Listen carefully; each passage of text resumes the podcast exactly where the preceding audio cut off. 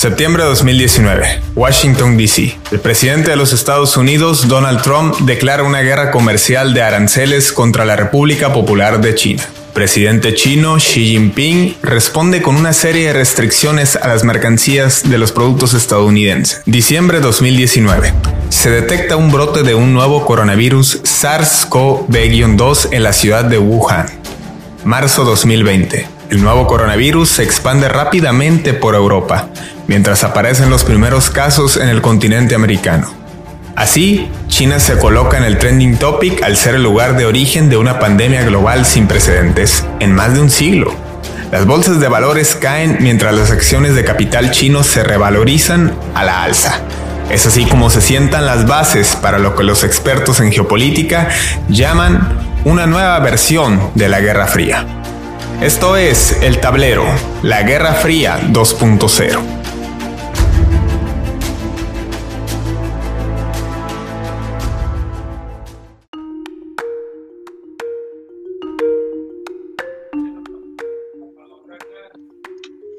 BlackRock. Probablemente usted habrá escuchado acerca de Larry Fink, el íntimo amigo de López Obrador un corredor de bolsa que no aparece en los titulares cuando hablamos de los hombres más poderosos económicamente hablando del mundo. No aparece al lado de Jeff Bezos, no aparece al lado de Elon Musk, no aparece al lado de Mark Zuckerberg, pero ese anonimato poco a poco se va disuadiendo. Y conforme transcurren los meses, los años y sobre todo en esta pandemia, ha cobrado relevancia el nombre de este personaje. El principal accionista, dueño, CEO o cómo llamarlo en cuanto a su propia empresa que él fundó junto con otra persona llamada BlackRock, dado que el hecho de tener acciones en determinada empresa puede significar aún más poder e influencia que los propios creadores, dueños o presidentes ejecutivos. Y es así como opera BlackRock una empresa que se dedica a administrar fondos de inversión que posee 15% en más de 500 empresas de las top 500 index en todo el mundo. Es así como se maneja y como ha crecido este fondo de inversión que actualmente maneja 8.7 billones, sí, billones de dólares, que en inglés vendrían siendo trillones de dólares. Es decir, esta corporación abarca el Producto Interno Bruto de Alemania y Francia juntos. Sería la tercera economía tratándose de un país. Es por eso que al tener tanta influencia económica a nivel global en el esquema geopolítico, es motivo de debate aquí en la Guerra Fría 2.0.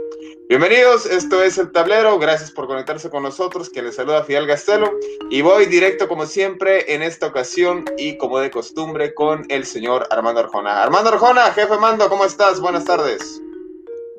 Buenas tardes Fidel y un saludo a toda nuestra audiencia. El día de hoy vamos a hablar sobre un banco, el cual no es cualquier banco. ¿Un banco? Mándeme. ¿Es un banco? Así es, es un, es un banco el cual como tú ya mencionaste, maneja 7.8 billones de dólares. Estamos hablando que esto viene siendo el mayor PIB del mundo, si es que fuera un país. Casi, casi poniéndolo a la par con lo tengo, que viene tengo, tengo, tengo entendido, tengo entendido que está eh, en tercer lugar, este, pero pues a como va avanzando, igual los rebasa en, en un año. ¿eh? No, sin duda. Y aquí lo interesante de este gigabanco literal gigabanco, porque no está a la escala de ni siquiera un Goldman Sachs. Es más, ni siquiera de un JP Morgan, porque, porque más bien los hechos nos han dicho que JP Morgan depende del mismo BlackRock en lo que viene siendo estas mismas acciones. Algo impensado hace una década. Totalmente, es, una, es un banco el cual realmente ha cambiado todo lo que viene siendo este esquema del sector privado, porque por más que uno desenglosa lo que viene siendo las, las empresas las cuales están adjuntas a esta misma, uno se puede percatar que la influencia de este gigabanco no solamente es en Estados Unidos ni en Europa, sino también fuertemente en Latinoamérica y es lo que el día de hoy vamos a analizar, todas las influencias que tiene y sobre todo eh, los antecedentes y el futuro de, esta mismo, de este mismo banco. y sí, es que este banco no nada más administra fondos de inversión de entes privados, sino que también administra y asesora a instituciones públicas de diferentes países y hasta propios departamentos de tesoro y bancos centrales de distintos países. Actualmente es un activo asesor del Departamento de Tesoro de Estados Unidos y bueno, ha adquirido una influencia tal en países como Grecia, que fue quien programó el rescate de Grecia en la crisis de 2008 y actualmente está haciendo algo similar en Argentina, de lo que ya hablaremos más adelante. Pero de entrada, Armando, dime, eh, ¿cómo explicar la adquisición de tanto dinero, poder e influencia que ha acumulado BlackRock en la última década? Porque estamos hablando de que esta empresa nace a finales de los 80, pero pues quedaba muy lejos de lo que los fondos de inversión tradicionales, de tradición, relacionados con las familias más ricas del mundo, llámese los Rockefeller, tal los acabas de mencionar, el caso de JP Morgan o Goldman Sachs, y de pronto emerge después de la crisis de 2008, donde crece 90% su valor comercial luego de la caída de la inmobiliaria Lehman Brothers, entre que sabemos, pues fue una de las causantes de esa famosa crisis por ahí de finales de 2008 y que pues terminó siendo un efecto contrastante para este fondo de inversión llamado BlackRock que parece ser un antes y un después de esta crisis. No, totalmente. Y vamos a hacer una pregunta abierta a toda nuestra audiencia. ¿Han escuchado de Apple, Microsoft, Coca-Cola, General Electric, Bayer, Monsanto? ¿Sabe qué es lo que pone en común todas estas empresas? Que todas esas empresas, BlackRock, el banco BlackRock, tiene acciones de estas mismas. Es muy interesante saber que este banco tiene acciones de todas esas empresas. Pero para entender en el contexto lo que viene siendo este mismo banco, vamos a hablar un poco sobre los antecedentes que tiene este mismo. Como tú mencionaste, fue fundado en el año 1988 por lo que viene siendo Larry Fink, el cual esta persona... Pues, el amigo de López Obrador que sin duda sí tiene una relación estrecha, inclusive funcionó como intermediario en lo que viene siendo eh, el presidente de Argentina, Alberto Fernández, para y entre el banco BlackRock, para poder gestionar lo que viene siendo esta misma deuda, que ya en el transcurso del programa hablaremos lo que viene siendo la relación entre, la relación entre lo que viene siendo el Fondo Monetario Internacional, BlackRock y el expresidente Macri, el cual eh, tuvo una relación muy estrecha con este mismo dirigente de este blanco, Larry que el, día de, que el día de hoy, bueno, más bien el día de ayer en Argentina se unas declaraciones muy interesantes en las cuales el presidente actual acaba de lanzar lo que es una investigación total a lo que vienen siendo esas acciones de Macri en base a lo que viene siendo estos mismos recursos, los cuales fueron gestionados por parte del Fondo Monetario Internacional y pues con ayuda de lo que viene siendo este mismo gigabanco BlackRock. Pero sin duda esta empresa vimos que creció exponencialmente en lo que viene siendo en, la crisis del 2008 bajo la misma administración Obama, en el cual se acudió a lo que viene siendo esta crisis por los mismos títulos de crédito hipotecario. Títulos de crédito hipotecario, los cuales fueron el problema en sí de esta misma, de esta misma crisis, lo cual lo que viene siendo esta misma administración tenía lazos muy directos con lo que viene siendo este mismo gigabanco. Por un lado vimos lo que viene siendo Brian Desser, el cual fue asesor de lo que viene siendo ya el expresidente Barack Obama, que posteriormente fungió dentro de este mismo, de este mismo banco como subdirector del Consejo Económico Nacional, al igual que Willy, Willy Ademo, que fue nombrado lo que viene siendo subsecretario del Tesoro en esta administración Biden, el cual también tuvo un papel muy importante lo que viene siendo esta misma, esta misma gestión de la crisis del 2008. Pues ahora sí que un balance bastante interesante que planteas acerca del crecimiento que ha tenido BlackRock. Sin duda que es una historia de éxito, de valor, de superación Pero también llama la atención y preocupa a muchos el grado de influencia que ha adquirido últimamente. Eh, y todo está detrás de un hombre, insisto, de bajo perfil, pero que últimamente, dada su relación con distintos gobiernos e instituciones financieras, pues ha cobrado relevancia. Y ese es Larry Fink. ¿Qué nos puedes comentar al respecto, Armando? ¿Hay algún pasaje oscuro? ¿Demandas? ¿Señalamientos? ¿Cómo fue que emergió este hombre? Su currículum, por así decirlo, primero pasó lo que viene siendo en un banco estadounidense. Él es una persona que nació en Van Nuys, California, en la década de los 50. Su primer trabajo fue en el banco ya extinto First Boston. Posteriormente para irse a un banco suizo llamado Credit Suisse, que es uno de los más importantes del mundo. Posteriormente, después de su salida de First Boston, el cual después de un suceso por parte de la bolsa, el cual lo dejó en un puesto no tan grato dentro de Wall Street, decide abrir lo que viene siendo este mismo banco en el año 1988. Y este personaje es muy interesante porque ha estado muy relacionado a lo que viene siendo la política estadounidense. Inclusive en la campaña del 2016 de la, la candidata demócrata Hillary Clinton desde entonces, ya lo tenía contemplado a él para dirigir lo que viene siendo el Departamento de Tesoro. Y ahora que viene siendo el Partido Demócrata otra vez en poder, pone a lo que viene siendo a Walia Dermo, que, viene, que fue el segundo básicamente de BlackRock, de Larry, de Larry dentro de lo que viene siendo subsecretario de lo que viene siendo este mismo departamento de Tesoro. Así que la relación directa entre los últimos años, entre lo que viene siendo las administraciones demócratas, con lo que viene siendo este mismo banco, son textualmente, o sea, el vínculo ha sido muy, muy directo.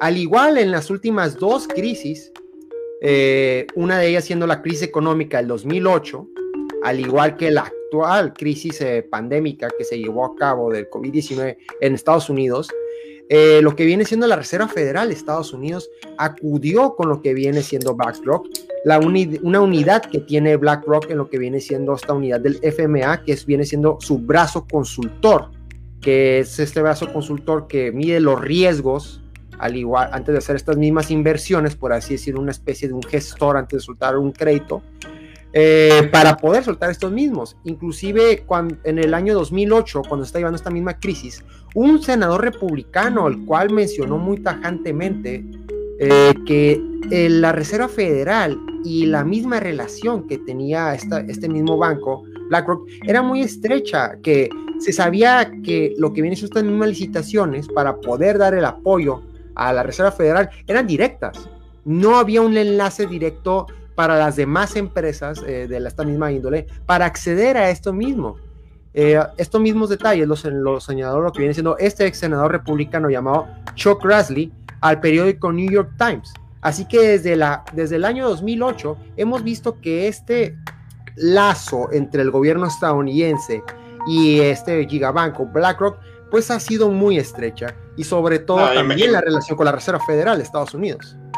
Imagínense que ya puso de moda, porque no nada más en Estados Unidos se calcula que al menos en 20 países BlackRock ya es o asesor o directamente interviene en la administración de fondos de pensiones. Y bueno, es que lo cierto es que las administración, administraciones estatales, y hablando a nivel internacional, es decir, las administraciones propiamente gubernamentales del Estado, pues han dejado mucho que desear en distintos países y por tanto al no contribuir de forma favorable a muchas personas que tras trabajar décadas no han podido percibir el tipo de jubilación que esperaban, pues es que eh, esta división de BlackRock eh, se encarga de gestionar estos fondos, dado que pues abarcan mucho dinero que pues tiene que ser poco a poco eh, tiene que retribuirse en un muy muy largo plazo. Y es lo que señala Larry Fink que ha contribuido personalmente a crecer su liderazgo en esta cuestión puesto que ha apostado a inversiones a largo plazo. Asimismo, entendiéndose cómo se manejaba tradicionalmente el mundo de las acciones, lo mucho que Nasdaq, que Dow Jones, muchas veces no entendemos nada de lo que nos señalan, eh, ya viene siendo mera agenda, mera costumbre lo que ponen en los noticieros de que si bajó, que subió aquel, que si... Y realmente no se explica el contexto de esto.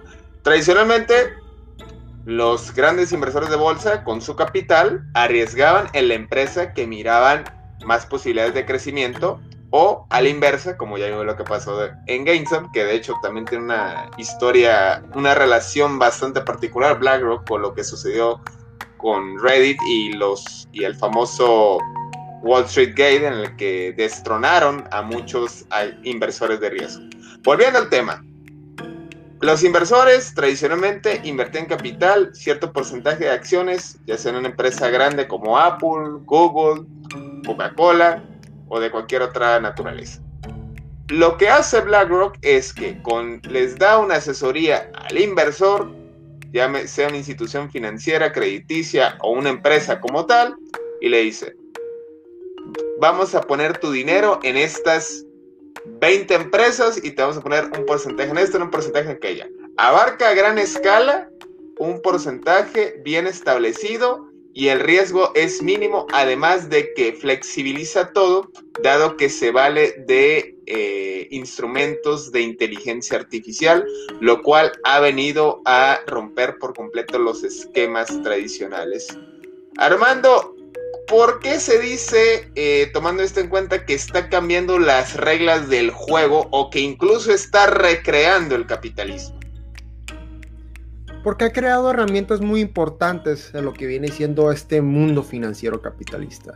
En el año 1999 creó una herramienta la cual hasta el día de hoy es una herramienta muy utilizada para otros gigabancos de esta misma índole.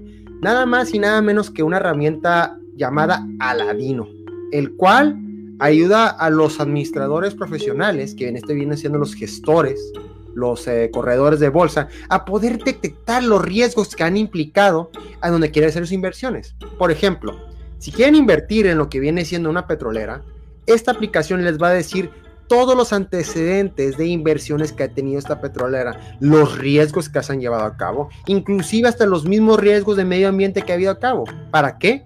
Para que te dé información concreta si tu, si tu inversión va a ser, eh, te va a haber una retribución a corto, mediano o a largo plazo y sobre todo si va a ser segura.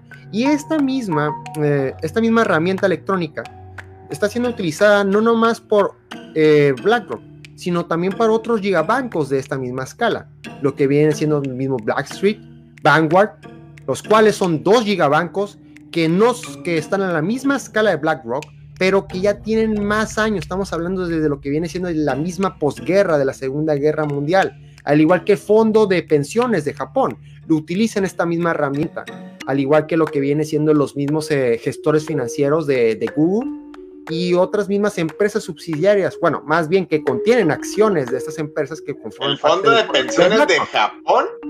Así es, así es. Sin duda. Bueno bueno, eh, me, deja sorprendido porque entonces ya entiendo cómo está cambiando la del juego. ¿Cómo es posible que un fondo de pensiones invierta acciones en una empresa para tener ganancia?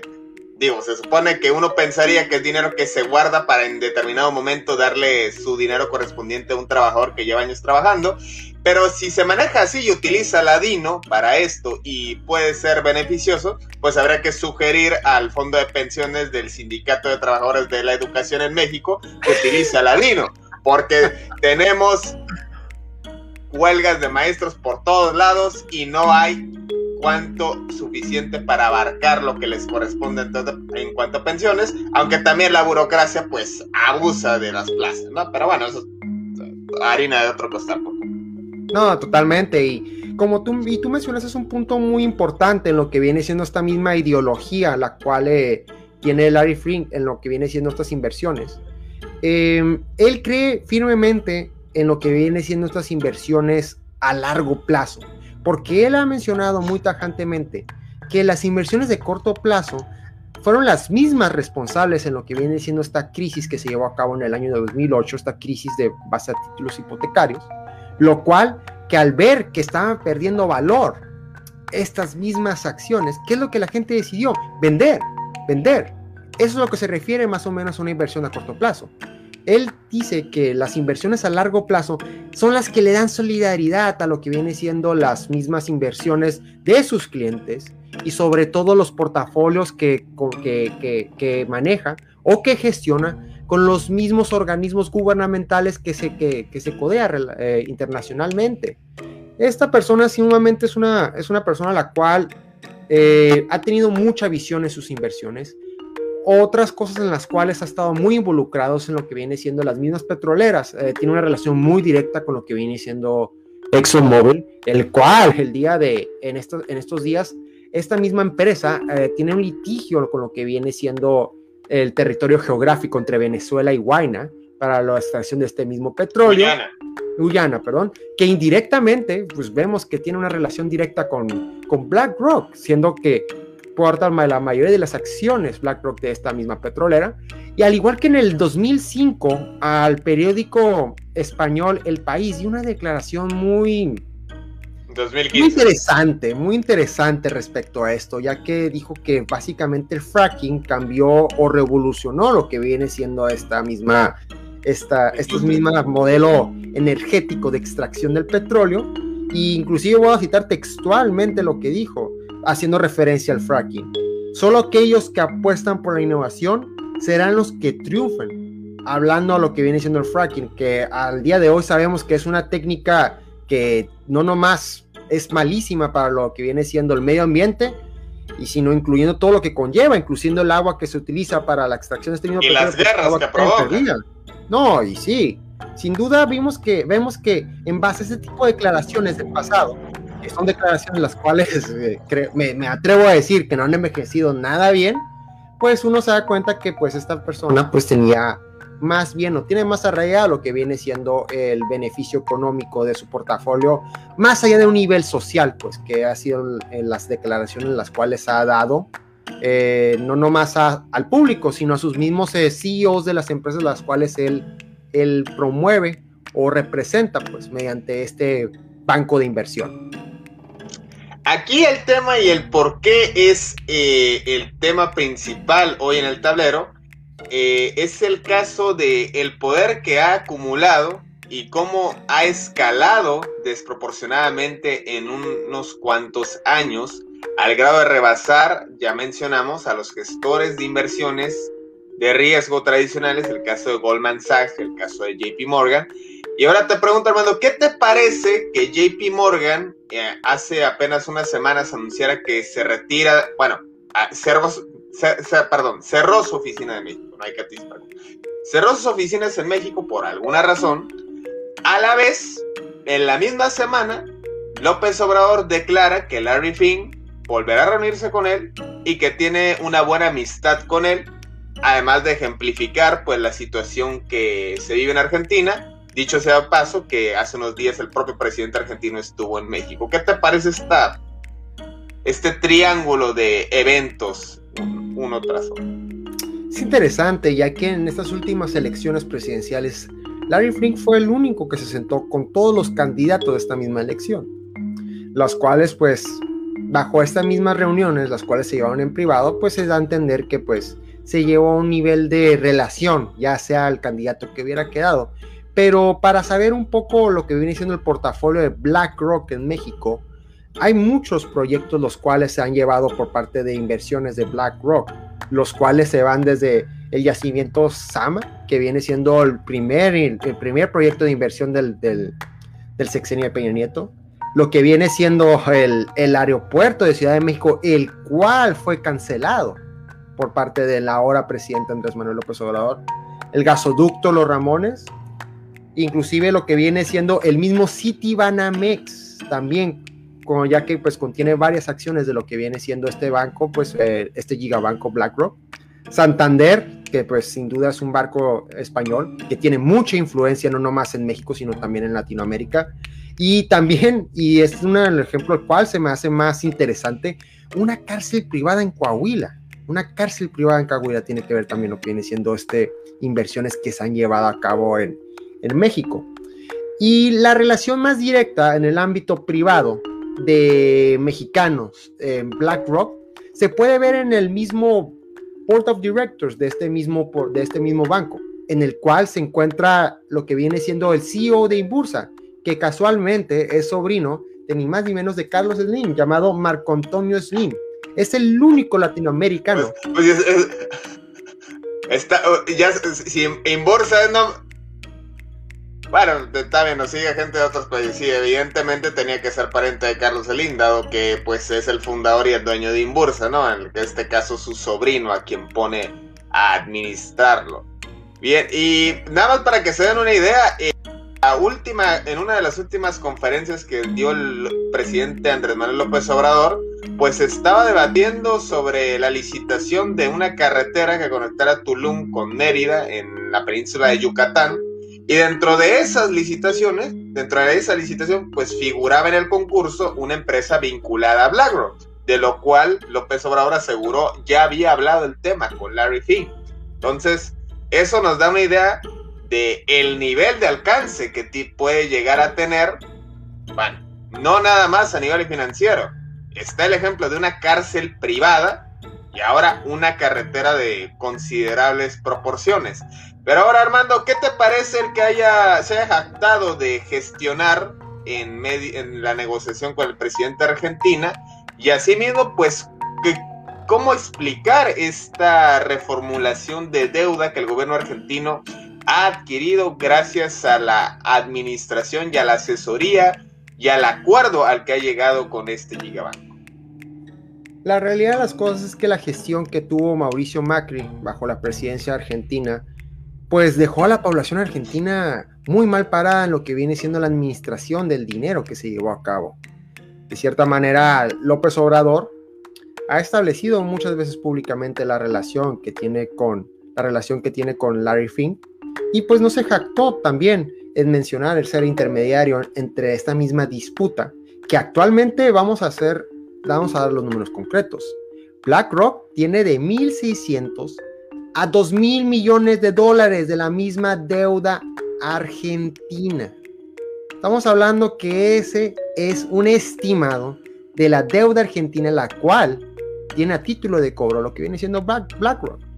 Así que de cierta manera, pues López Obrador, como ya se vio entre las ocasiones, pues que tiene una relación muy estrecha con Alberto Fernández, el presidente actual de Argentina, pues no consideraría el no, el no apoyar a estos mismos dos aliados. Y me atrevo a decir aliados porque pues la relación, pues más allá de, más allá de relación política, pues ha habido una relación de confianza entre estas mismas dos personas. Y sobre todo pues para llegar aunque, a aunque, aunque, se moleste aunque se moleste JP Morgan y se moleste el Universal y se moleste Max o sea no hay Oye, JP Morgan es de BlackRock ¿eh? ya lo mencionamos.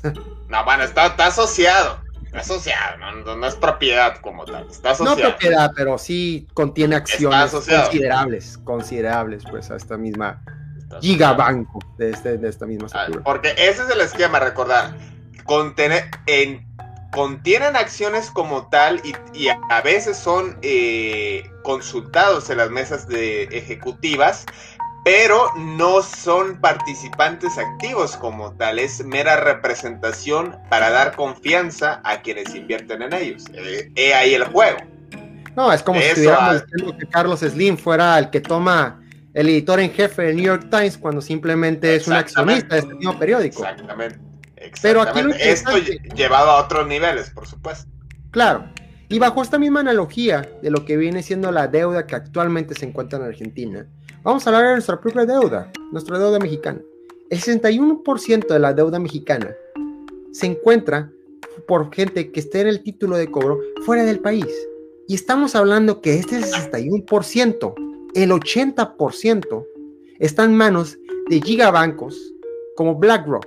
Así que aquí lo interesante sería saber no, no, no, no vas a esperar que la deuda mexicana la adquieran Banco Azteca de Salinas Pliego, ni, ni que por ahí se Grupo México y la REA se pongan de bondadosos a adquirirla. Ah.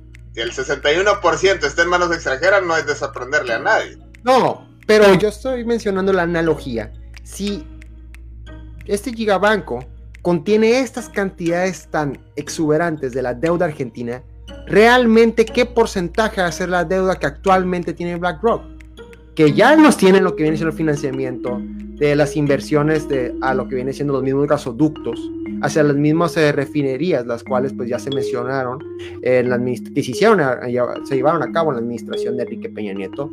Ahora sí, vemos una dirección muy directa en lo que viene siendo los ámbitos más importantes de nuestro país, indirectamente, de cierta manera. Así que es muy interesante saber realmente cuál es el alcance de este gigabanco en México. A eso va mi siguiente pregunta, Armando. Además de México, a nivel mundial, con estos casos que planteamos, la adquisición de deuda de un porcentaje considerable, mucho mayor considerable que cualquier acción que tenga, grupo de acciones que tenga en cualquier otra empresa, y asimismo el, el testimonio de haber, el antecedente más bien dicho, de haber colaborado directamente en un plan de rescate para todo un país como el caso de Grecia, y el caso de Islandia también, aunque no fue tan directo como el caso de la nación griega, es para preocuparse el nivel de influencia que adquiere BlackRock y que se puede prestar a pensar para mal en algunas otras cuestiones políticas? Vamos a hablar por los hechos simplemente. Los hechos en, la, en lo que viene siendo el gobierno estadounidense, la relación directa, y digo directa porque varios miembros de este mismo banco están dentro del gabinete del presidente actual. Ahí está. La inverse, lo que viene siendo la relación indirecta. ¿Cuánto coraje le tienes a Biden, hombre? Son los hechos. no, no, no, el presidente actual. No, no, no puedes nombrarlo. Joseph Biden. Joseph Biden. Muy bien, muy bien, Bueno, totalmente. En este caso. Biden Harris, por favor. Ah, Biden, administración Biden Harris para ser socialmente responsables, para que no nos vayan a, censurar, pero bueno. cancelar.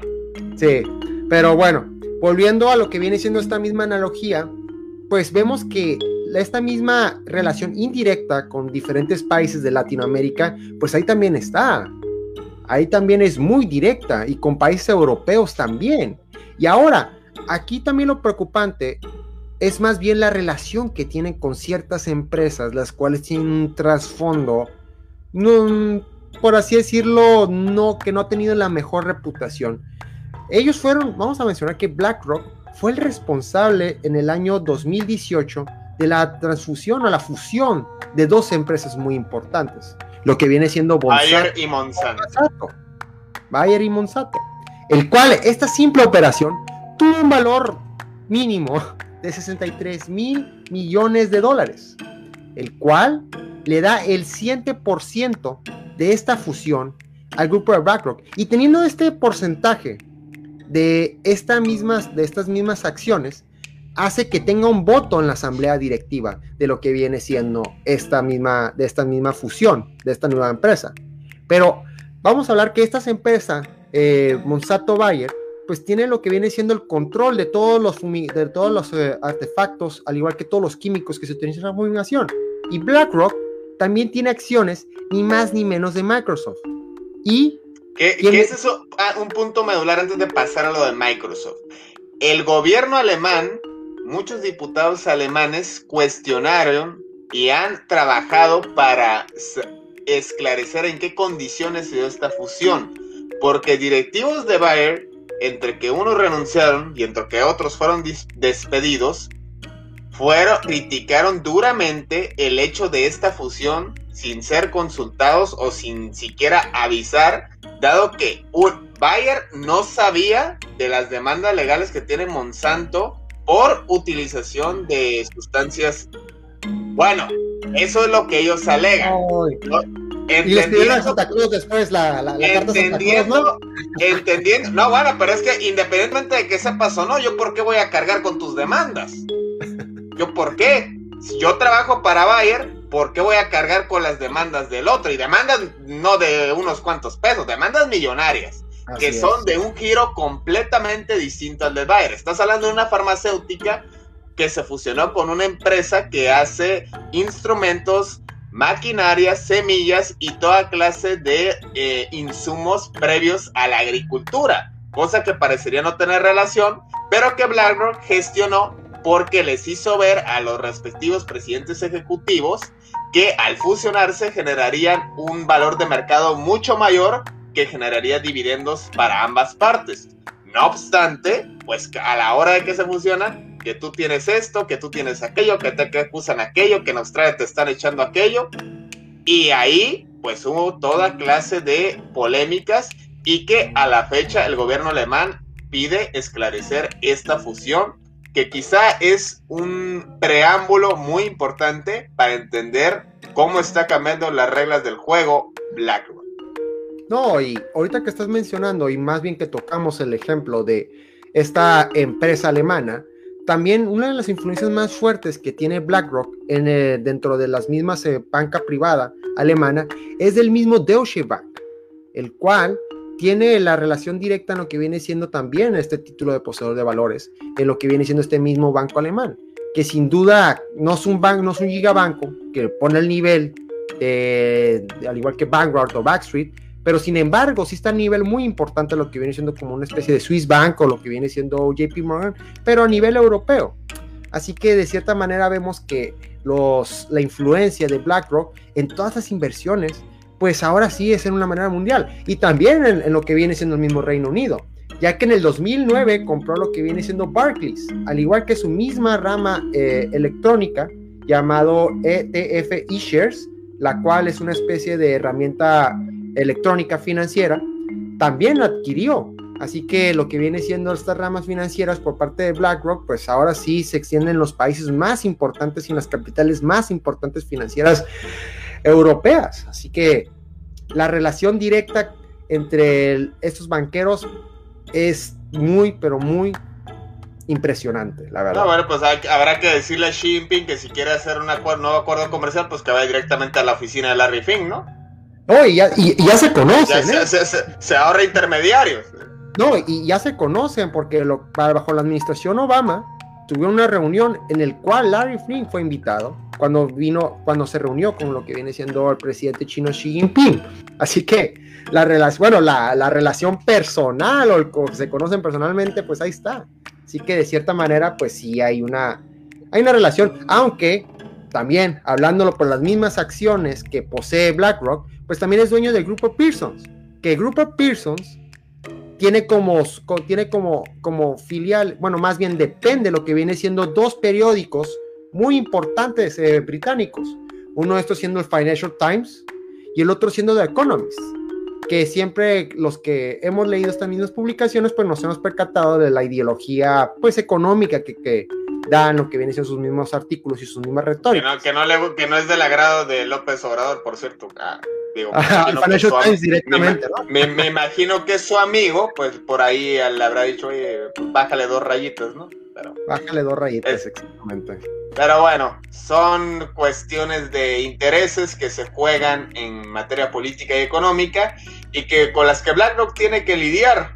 Vaya dura tarea el lidiar con fondos de distintos países, de distintos gobiernos, empresas, inversionistas y capitales de riesgo, que pues ahora sí que se puede decir que penden de un hilo, aunque pues este hombre parece tener la varita mágica para poder controlar todas estas, todas estas conexiones, apalancándose también, por supuesto, de la, de la inteligencia artificial. Armando, te mando un abrazo, que estés muy bien. Seguiremos de cerca estos movimientos en relación a BlackRock y a las instituciones que colaboran con este famoso gigabanco, porque sin duda están rompiendo esquemas y estableciendo un... Están cambiando la regla del juego, sí, porque digo nuevo orden mundial y se van a asustar los que están escuchando. No, no, no, no, hay que utilizar ese tipo de analogía. Simplemente estamos basándonos en lo que viene siendo los mismos datos económicos que se arrojan en diferentes medios de alto nivel, como el mismo grupo Pearsons. Así que sí, seguiremos analizando lo que viene siendo los, la relación que tiene este gigabanco con todas sus filiales, desde General Electric, que ya ni siquiera hace focos, se dedica más bien a, las mismas, a las mismas armas armamenticias, Microsoft, Coca-Cola y pues inclusive todos estos bancos europeos de muy alto nivel. Así que veremos qué tipo de relación se lleva a cabo y sobre todo en qué es lo que termina este litigio que va a empezar en, el gobierno de Argentina en base a, a el expresidente Mauricio Macri, en el cual pues la relación directa entre el Fondo Monetario Internacional y BlackRock pues estuvo ahí muy estrecha y muy directa. Así que eso últimamente el tiempo nos dirá a dónde llevan este tipo de resoluciones por parte de este gigabanco. Pues ahí lo tienen, querida audiencia. Síganos en nuestras redes sociales, nuestras historias en Instagram y por supuesto nuestro podcast en Spotify. Que estén muy bien. Esto fue El Tablero. Nos vemos la próxima.